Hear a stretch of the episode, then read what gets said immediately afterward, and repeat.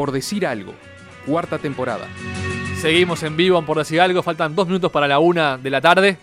Y es momento de entrevista, momento de ciclo. Vamos a cerrar, ahora sí, decidimos estirarla una edición más, el ciclo de Academia y Deporte de entrevistas del mes de septiembre, porque tenemos aquí con nosotros a Pablo Sartor, o Sartor. Sartor. Sartor, que es ingeniero en computación y magíster en informática, entre otros posgrados, y es profesor en la UM de análisis de decisiones y sistemas de información, y participó en la elaboración de un estudio llamado La cultura como desventaja competitiva, que tiene muchos puntos interesantes para tocar hoy. Pablo, bienvenido, gracias por venir. Muchas gracias a ustedes por la invitación y el saludo a, a la audiencia. Pablo, ¿cuál es, para empezar a, a meternos en, en, el deporte, cuál es tu, tu vínculo con, con, el fútbol, más allá de tu, tu, de tu, profesión, cuál es tu vínculo pasional con, con, el fútbol y con el deporte?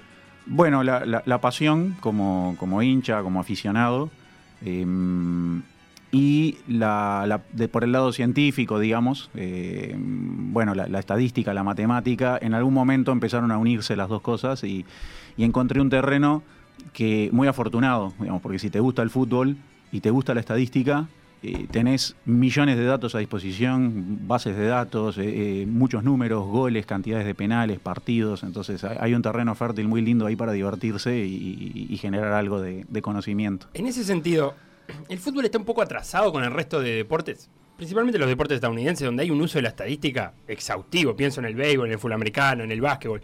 En el, en el, quizás existen, como, como hablábamos antes en la tanda, algunos estudios, pero no hay como un uso tan exhaustivo ¿no? en el fútbol. No sé si notas algo de eso. Es cierto, y se me ocurren dos motivos, básicamente. Primero, que el fútbol es más popular en países eh, que tal vez no están tan en la punta de este tipo de aplicaciones o desarrollos, digamos. Eh, bueno, Estados Unidos concentra estadísticos, científicos y tiene un mercado interno que, permite eh, que las inversiones en este tipo de, software o desarrollos, eh, bueno, se, se, amorticen con millones de hinchas y, y, y digamos, hay, hay, medios para, para sostenerlo. Eh, el fútbol tradicionalmente más latino, por así decirlo, eh, bueno, eh, en general este tipo de, herramientas este, no estaban tan desarrolladas o tan aplicadas. Entonces, por, ese es uno de los motivos que se me ocurre. Y el otro es la propia naturaleza del juego. Lo, más apasionante que tiene el fútbol es que es un juego de poca ida y vuelta comparado con otros deportes. Entonces, la, la estadística para toma de decisiones en un juego como el básquetbol, por ejemplo, donde vos vas y venís 190 veces por partido y tirás 180 veces al aro y el rival tira 170 de repente, es mucho más determinante, mucho más predecible eh, que en el fútbol, donde de repente tenés dos llegadas vos y tres llegadas al rival. Y ahí es mucho más probable que el que tuvo dos llegadas le gane al que tuvo tres llegadas. Eh, porque son números chicos, son pequeñas muestras, eso en, en, en estadística, digamos, eh, a nivel de promedios, la, la, las, las, sorpresas son mucho más grandes cuando los, las muestras son pequeñas. Entonces, eh, atacar cuatro veces o, o dos con, con, con chances eh, digamos, es, eh, es algo que, eh, por el contrario, en los deportes de, mucha repetición se prestan mucho más para la estadística en la toma de decisiones en el momento. Claro. La semana pasada, Rafael Baise, sociólogo, no, nos contaba que para él, durante muchos años, mucho tiempo, la sociología, su área académica, le daba la espalda al deporte. Como que lo, lo ignoraba, decía, bueno, esto es como vulgar, no, no estudiemos esto. ¿Cómo lo ves de, del lado de la ingeniería, de las ciencias más duras que vos trabajás?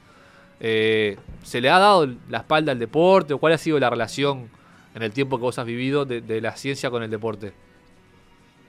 Puede haber habido algo de eso, digamos. Eh, eh, bueno, me consta que sí, por haber leído algunos, este, algunos trabajos al respecto, inclusive de, del propio, del propio.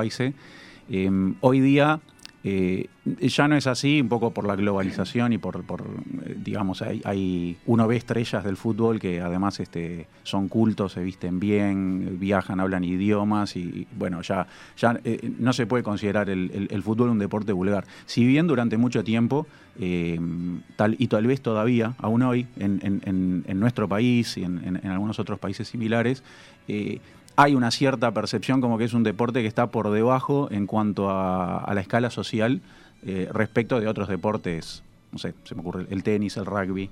Eh, ese es un prejuicio que sin duda está instalado en, nuestro país, eh, va en declive, pero, pero se mantiene.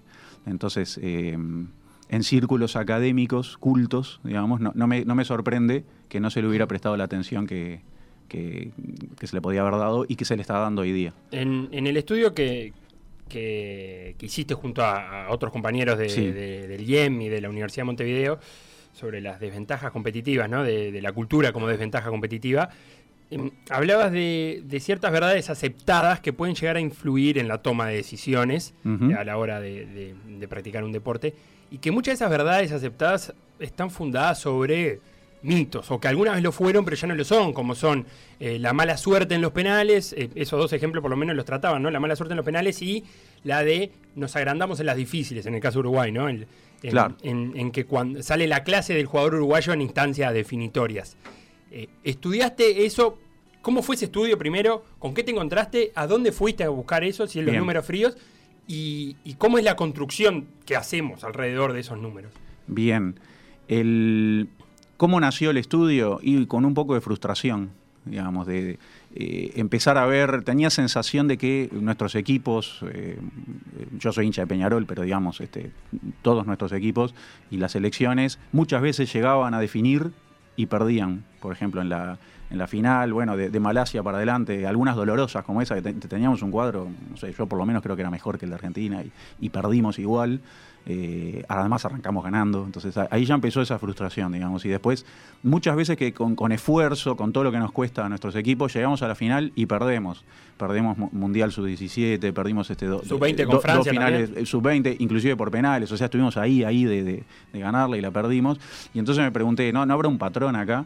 Eh, porque además yo había crecido de chico escuchando que eh, los amistosos son para Argentina y Brasil, pero las finales las ganamos siempre nosotros. Claro. Y además eso históricamente era así, cuando uno eh, mira la historia, la enorme mayoría de las finales en sudamericanos, las cuatro tor- torneos mundiales que juega Uruguay, los primeros, 24, 28, 30, 50, son cuatro finales ganadas en cuatro. Copas Libertadores, la mayoría de las, de las este, finales jugadas ganadas también. Entonces había una verdad ahí histórica. No se condecía con lo que yo estaba vi- viviendo, digamos, en, estos años. Entonces empe- empecé a recopilar estadística de, todos los partidos oficiales a nivel de clubes, selecciones, eh, mayores, juveniles. Y ahí fue que hicimos trabajo estadístico a dos niveles, en principio. Uno, eh, viendo las definiciones por penales. ¿Cómo nos va cuando nos toca una definición por penales? Y el otro, ¿cómo nos va cuando jugamos un partido final? Ya sea una final de campeonato o un partido que hace las veces de final, como fue el de Maracaná o, cuando salimos campeones en el Sudamericano en Ecuador, ahora que era el, último partido en hexagonal donde llegás con chances de ser campeón. En ambos casos, nuestro porcentaje de victorias es muy bajo, está, muy por abajo del 50%, y en una muestra suficientemente grande, no solo de instancias, sino también muchos clubes distintos, generaciones de jugadores distintos, entrenadores distintos, eh, que lo hace significativamente, estadísticamente significativo. Es decir, eh, uno dice, puede ser mala suerte. Eh, De, de- de 29 definiciones por penales ganamos solo 9. Bueno, puede ser mala suerte eso y capaz que somos igualmente buenos que nuestros rivales. Puede ser, pero la probabilidad de que eso suceda es extremadamente baja, es un 3%. Y a nivel de finales es peor. De 25 finales, perdón, de, de 24 finales ganamos solo 5. Eh, Copa América eh, 95. 95, 2011, los Panamericanos hace unos años, el, el Y sub-20 el hexagonal eh, de Ecuador y la Libertadores de sub-20 de Nacional hace poco. Bien. 5 en 24. La probabilidad de que eso sea mala suerte es eh, menos que un 1%, es algo así como un 3 por mil. Entonces, eh, eso lo que me permite decir es, mira, estoy prácticamente seguro, casi, casi, casi seguro, de que nos desempeñamos peor que nuestros rivales, eh, tanto en los penales como a la hora de jugar una final. Y esos son los dos momentos cúlmines del, del- del- del fútbol como juego. O sea, nos desempeñamos peor que los rivales. Peor que el rival promedio al que enfrentamos cuando jugamos una final y cuando nos toca el mata-mata de un penal, de, lo- de los penales, ¿no? Claro. Que son los dos momentos donde se pone a, a máxima prueba la clase, el temple, la jerarquía, eh, etcétera, ¿no? Entonces, eh, esto choca mucho con esos mitos eh, que habrán sido verdades históricas, pero que, bueno, la evidencia muestra que en los últimos 20 años eso no, no es así en absoluto. ¿Hay algún, alguna profundización que hayan hecho, a, a menos, al menos eh, en el terreno de la hipótesis de por qué es así, más allá de lo numérico? ¿Qué es lo que opera para que ese desempeño no, no esté- que no esté asociado a la mala suerte? Eh, sí, primero Eh, por supuesto que sí, como, como hincha y como uno más de 3 millones y medio de opinólogos. Porque a- a- Claro. ahí ya qui- quiero dejar bien en claro que esto que voy a decir a continuación es eh, mi opinología, digamos, y que esto se- escapa de la ciencia totalmente. Y después, no digo validándolo, pero encontrando un poco de eco, hablando con algunos profesionales, psicólogos deportivos, e historiadores eh, sobre, sobre la temática. En en Uruguay se pone muchísima presión sobre un equipo que logra llegar a una final o so- sobre un jugador. Eh, yo, eh, recuerdo, por ejemplo, estos eh, muchachos que patearon los penales contra, contra Francia en el Mundial de Turquía 2011, sub-20. Eh, llegaste a la final, te están mirando en Uruguay a 15.000 kilómetros de distancia, tu mamá, tu papá, muy humildes, te, te toca patear ese penal, lo, lo que pasa por tu cabeza en ese momento debe ser tremendo. Un francés, bueno, si gana se pone un poco más contento que, que si no Claro. lo gana. Eh, De, de hecho, eh, eh, los invito a buscar en Google el, el video de esa, de esa definición por penales. La gana Francia, patean espectacularmente bien sus penales. Nosotros dimos lástima en la forma que los pateamos. Y salen campeones del mundo. Y bueno, sí, se chocaban las manos. Este, o sea, ¿desde cuándo se festeja chocándose las manos un- salir campeón del mundo? Claro. eh, eh, solo un francés, solo un alemán, digamos. Pero eso yo creo que en esas instancias los ayuda a performar mejor. ¿no? Yo me imagino lo que pasaba por la cabeza de esos, de esos pibes nuestros cuando, cuando bueno, te- te- tenían ahí este, la, la gloria o la vergüenza, de, algún modo, este, de, de fallar el penal. Entonces, eh, me parece que eh, tal vez haya mucho terreno para eh, que aprendamos a manejar mejor eh, eh, esa presión, esos, esos momentos. Recuerdo el, el sub-20 que se jugó acá, el sudamericano, que se llenó el estadio, en un Uruguay-Argentina. Exacto, hacía Sí, 30 llen- años que no salíamos campeones sudamericanos. el estadio. El estadio lleno, Uruguay tenía que ganar, estaba obligado a ganar ese partido para salir campeón. Empieza ganando, Sí. Gol de Pereiro, me acuerdo. un gol de exacto, un gol de Pereiro, un desborde, pase al medio, gol de, de- de- de Pereiro y eh, después se lesiona a Amaral, me parece, pero digamos, Uruguay bien, controlando el partido, vas ganando 1 a 0, que es lo que tenés que hacer, tenés el estadio a favor, lleno. ¿Y qué pasó? Nos da vuelta el partido Argentina y sale campeón Argentina acá en, acá en casa. O sea, es un tema psicológico, Sí. no, no- no- no técnico. No creo que, no sé, Joyan de Rascaeta que rompe penal creo contra Sí, Francia, sí. no creo que, que no sepa patear penales, Sí. o que no tenga trabajo arriba. A ver, yo sería muy atrevido si, si afirmo que esto es un tema psicológico, no, no es mi terreno, es, es, como decía hoy, es mi, mi opinología, digamos, este, igualmente válida que la del resto de los 3 millones. Eh, pero podría, podría haber algo de eso, yo, yo creo que posiblemente, posiblemente por ahí haya una, una explicación. Em, eh, digamos, también alguna vez mm, un, cuestionamiento que se, le- podía hacer a esta, estadística es, bueno, a ver, es verdad, asumamos que en las finales tenemos, eh, vamos de punto, digamos, y, el porcentaje de victorias o la probabilidad es menor que, la de tu rival. Pero eso te debe pasar también en las fases anteriores. No debe ser solo algo que pasa en las finales. eh, Lo que pasa es que nuestros equipos eh, son, no sé, pobres, este, todo nos cuesta más y nos debe costar más en las instancias anteriores. Ahí dimos otro paso con la investigación y fuimos a ver qué pasaba con los clubes uruguayos, brasileros, argentinos y paraguayos cuando juegan playoffs, o sea, desde octavos en adelante. Y la verdad que lo que encontramos ahí es que... ¿Eso es a los- nivel mayores o mayores y juveniles? Eso lo hicimos eh, a, a- a todo nivel, digamos, eh, con, con- con clubes eh, mayores y juveniles, eh, en competencias oficiales que se definen por playoffs, ¿no? O sea, Bien. li- Libertadores con Copa Conmebol, Copa este, Sí, la Ma- Sudamericana las Libertadores este, sub-20, etcétera. Y ¿Qué encontramos? Que los clubes de estos otros tres países más o menos mantienen una tasa de, de- de éxito estable. Los brasileros en general 60% eh, de chances de ganar en octavos, en cuartos, en semis o en la final. Argentina ahí cerca, Paraguay un poco menos. Los uruguayos en octavos, cuartos y semis también una cierta estabilidad en torno al 40% de chances de, de avanzar. Cuando llega a la final, eh, 0%. Claro. Es un salto Es- gigante. Claro, est- estadísticamente, de vuelta, puede ser mala suerte. Te- tenías más o menos el mismo 40% de chances y ligaste mal las seis veces, puede ser. Ahora, un, un- un test estadístico te dice que hay solo un 3% de chances de que eso, de que Claro. tengas tanta mala suerte, digamos. ¿Y eso- estos números este estudio, eh, tuvo alguna recepción del, del lado del fútbol? Bien, eh, eh, casi nula en nuestro país por el lado de la prensa específicamente deportiva. Sí tuvo muy buena recepción por el lado de, mm, digamos, la, la- la prensa más, más, más, más general. O, ¿Es un estudio de qué año? ¿Del sociedad. 2017? Esto, esto sí, data del 2017. Eh, sí tuvo mucha repercusión en el exterior, en, en medios deportivos.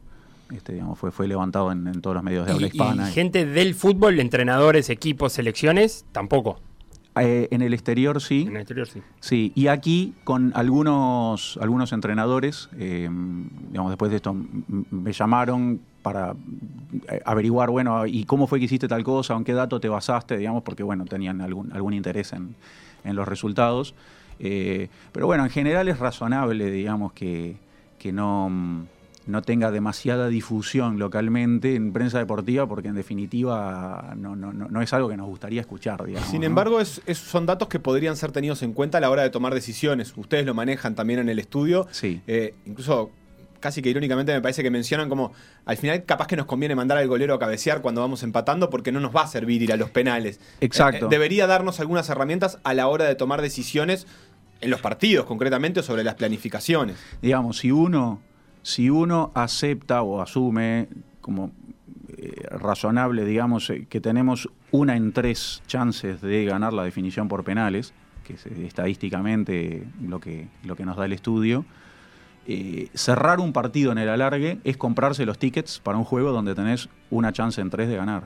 Eh, Es difícil pensarlo, pensar que un técnico puede decir, pa, tomar ese dato y decir, yo lo tengo que ir a buscar, porque este partido, si se va a los penales, tengo menos chances de ganarlo. Y que tengo ahora. una en tres. El, después el técnico debiera evaluar. ¿Y qué pasa si, si, si trato de buscar el gol? eh, este rival es peligrosísimo, son, son Claro. aviones, me van a clavar de contragolpe y, y- y tengo menos chances todavía de, de- de ganarlo en el alargue eh, si, o de no perderlo. Si, si, me, si, me, si me arriesgo, bueno, si, si la toma a sabiendas de esa forma la decisión, está bien. Pero ahora, cerrar un, un alargue, como, como hemos visto, más de una oportunidad, quedarnos con esa sensación de que podíamos haber ido a buscarlo eh, y, ir a penales pensando que es una lotería no es correcto, digamos, no es una lotería. Vamos con una chance en tres a los penales. Entonces tal vez convenga tratar de ganarlo en los, eh, antes de los Y 120 también minutos. hay algo de cierta dignidad en la derrota por penales, como un efectivamente, bueno, no perdí en realidad, perdí por penales, que se usa como, como respaldo ante la derrota. Sí, definitivamente. Eh, a ver, el, eh, ah, se ha felicitado a, entrenadores eh, de, de selecciones nuestras por volver invictos de campeonatos, digamos. Invictos en el sentido de que no perdieron en los 90 o en los 120 minutos. La última sub-20. Bueno, por ejemplo, en el Mundial Sub-20 eh, quedamos eliminados por penales contra Venezuela. Y, y, sin embargo, Uruguay en el tiempo reglamentario no perdió. Perdió ese partido por penales y después perdimos el tercer puesto con Italia de vuelta por penales.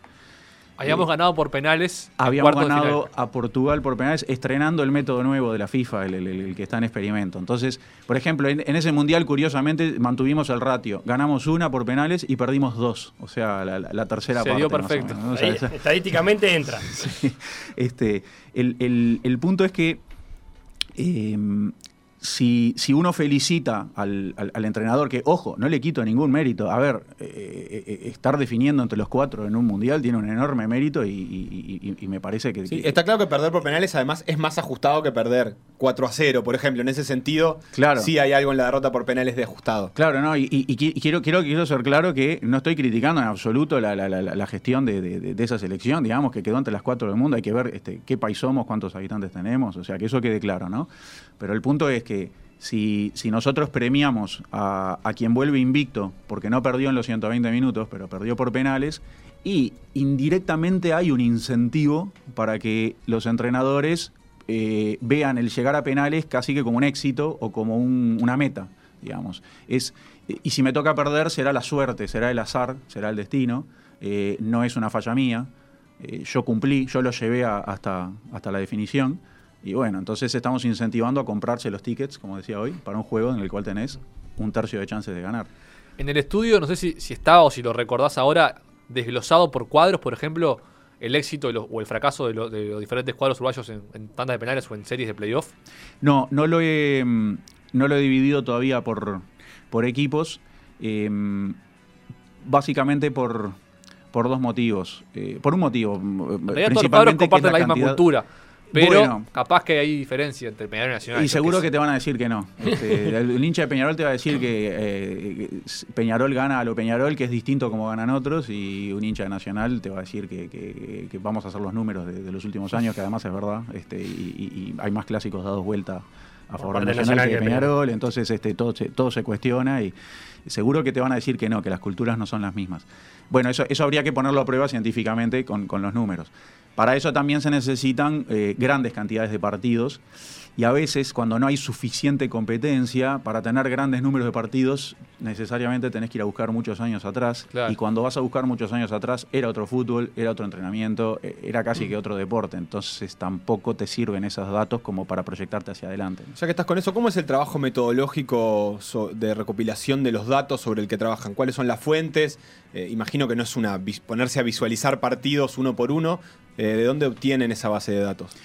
Bien, es una combinación de, de diversas fuentes, eh, los sitios oficiales de, de la Conmebol, de la FIFA, eh, ahí digamos vi- visitando todo lo que ha sido la competencia oficial de, en los años que abarca el estudio. Después hay estudios como el de Apestegui y Huerta, eh, dos autores españoles, sobre los penales, por ejemplo, que, que Claro. hicieron una investigación muy interesante eh, con, en base a 200 y, y- y largos eh, cantidades de tandas de penales eh, en competencias grandes oficiales.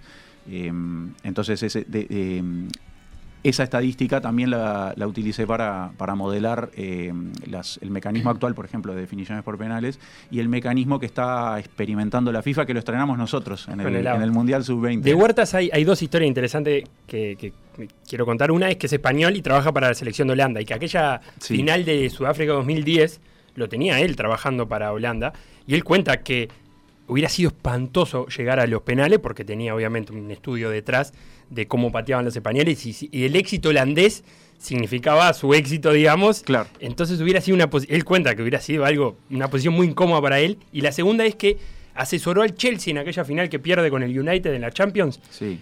y cuenta que eh, en, en el análisis que había hecho Edward, Edwin, Edward, eh, Edwin van der Sar, en los penales definitorios se tiraba siempre a su lado natural, que es a la derecha y generalmente a media altura. ¿Y dónde patea Drogba el último penal? Anelka. Anelka, perdón, el último penal, a, la derecha Van der Sar y a media altura. No le hizo caso a- al estudio y, Claro, el estudio y terminó perdiendo. La mayoría de los jugadores, eh, en una situación de no tensión, eligen aleatoriamente lugares, pero en situaciones definitorias terminan eligiendo el lugar que, les queda más cómodo. Más confianza. Entonces, eh, cuando eso es recogido por un software, por un algoritmo, como, como en el caso de Huertas, uno aumenta las probabilidades de invocar a dónde va a patear el penal el, el- el jugador rival. Eh, eh, de eso vive este hombre con la, con la selección de Holanda, ¿no? Eh, alimenta algoritmos que, de teoría de juegos, digamos, que probabilísticamente le recomiendan al, al arquero en cada situación si se queda en el medio, si se tira a la derecha o a la izquierda, arriba o abajo, y, y aumenta la el porcentaje de, de- de aciertos. Vos nombraste ya el, el sistema ABA, ABBA, Sí. que tenemos en el Mundial Sub-20. ¿Tenés idea cuál es el, el sustento del porqué del cambio? ¿Por Sí. qué se decidió cambiar?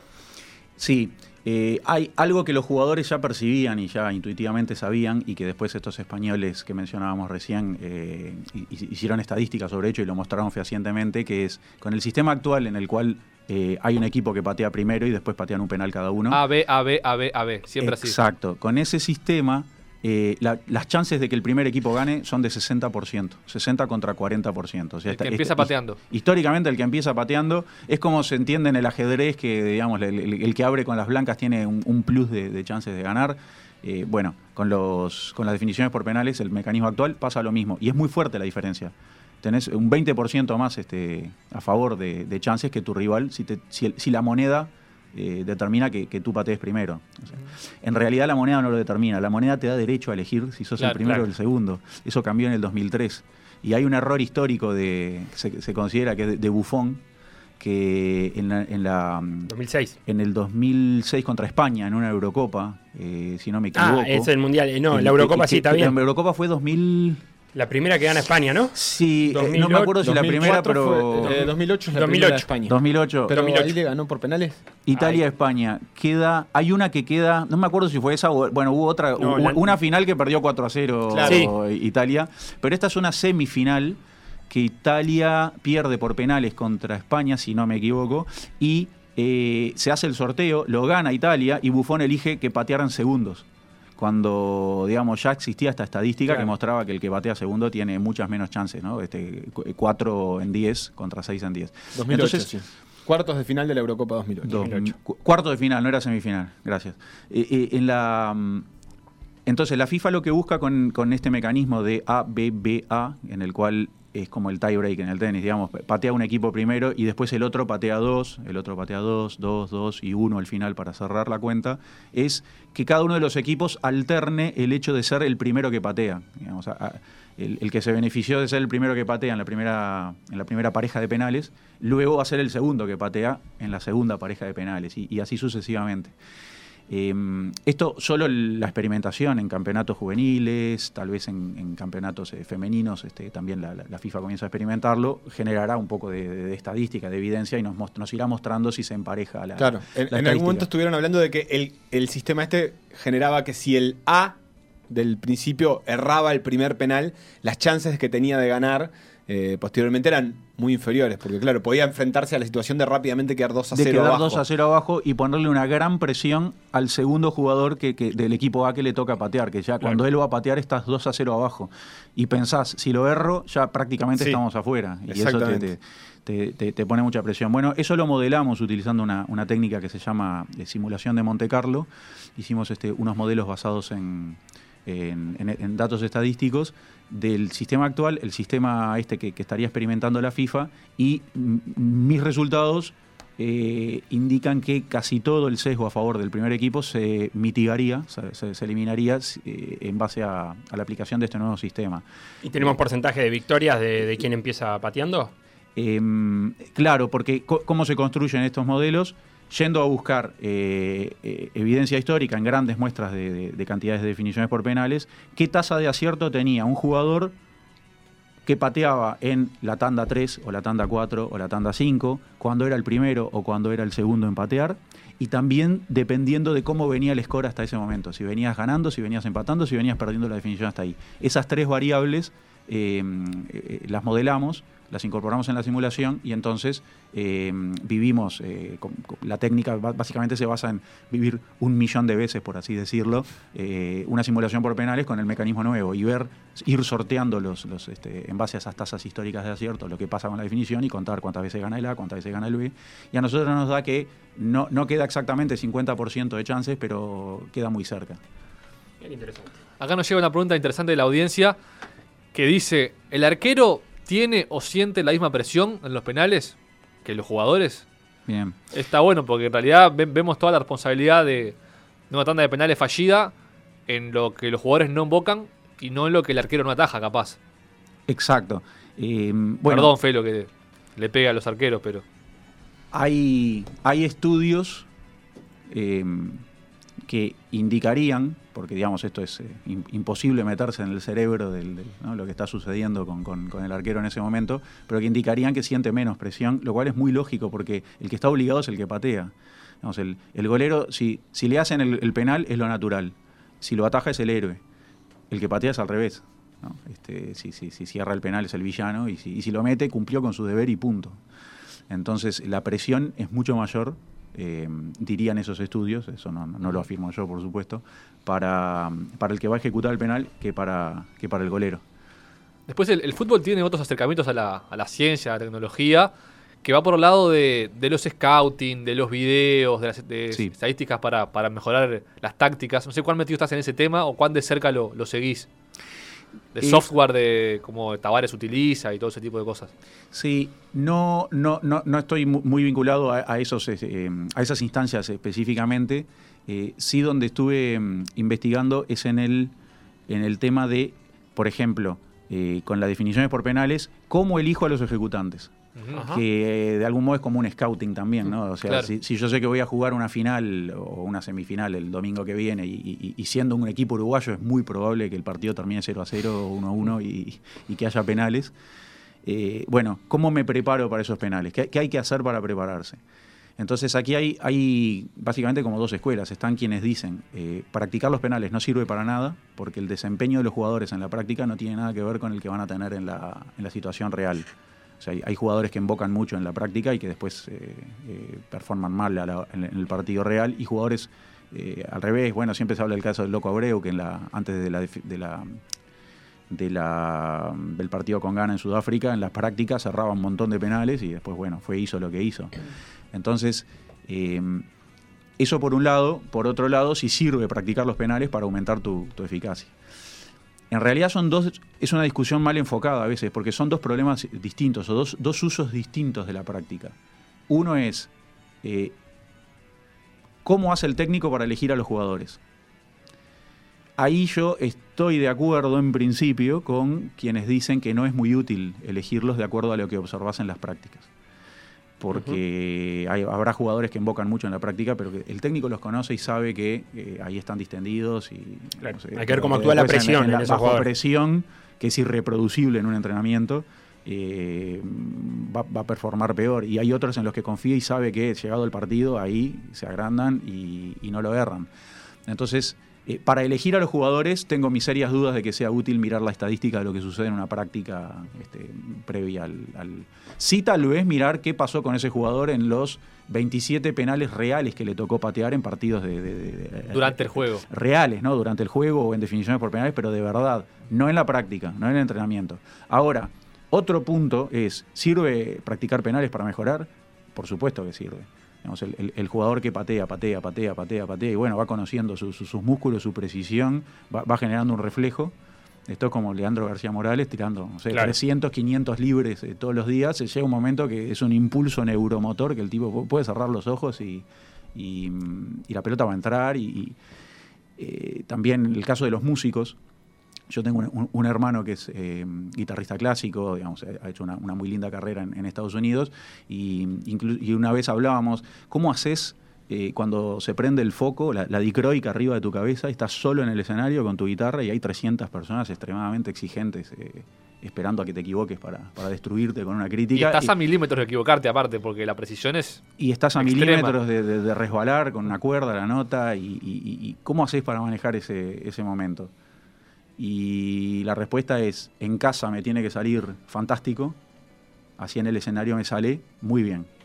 Claro. Digamos. Bajar el escaloncito, pero siempre en. Y te guardas un colchón, digamos, eh, si, si- si vos sabés que en tu casa te sale fantástico, capaz que eh, eh, la presión, los nervios, puede ser que te afecten un poquito en el escenario, pero tenés suficiente colchón para hacer una, una extraordinaria performance igual.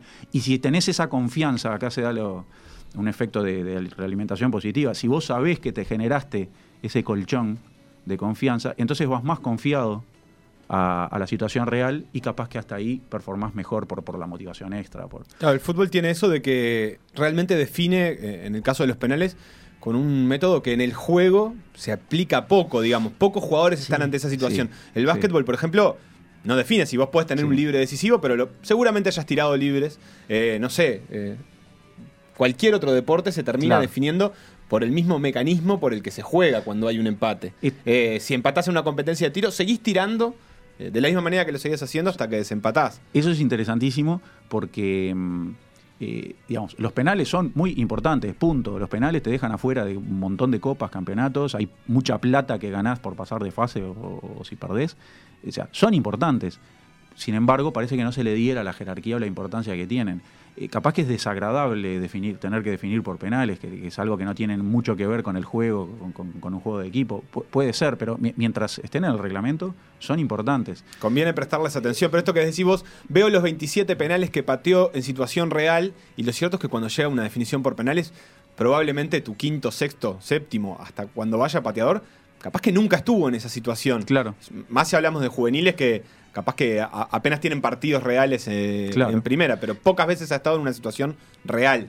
Lo que está demostrado además es que el, el- el buen desempeño en una definición por penales tiene poca correlación con el buen desempeño en los 90 o 120 minutos. Eh, es de- eh, ¿cómo, cómo podría decirse esto de una forma sencilla para, para la audiencia? Es otro juego. Definir por penales es jugar otro deporte distinto que el fútbol. Claro. Eh, entonces, bueno, hay que prepararse también para ese otro deporte, ¿no? Eh, un- recuerdo Argentina-Brasil, eh, no me acuerdo del año, pero la Copa América que, que- que Argentina estaba ganando la final 2 a 1 con baile a Brasil y que en la hora Adriano de, de- de la nada metió un gol el Sí. 2 a 2, empató, fueron a penales, nadie podía creer. ¿Y quién ganó?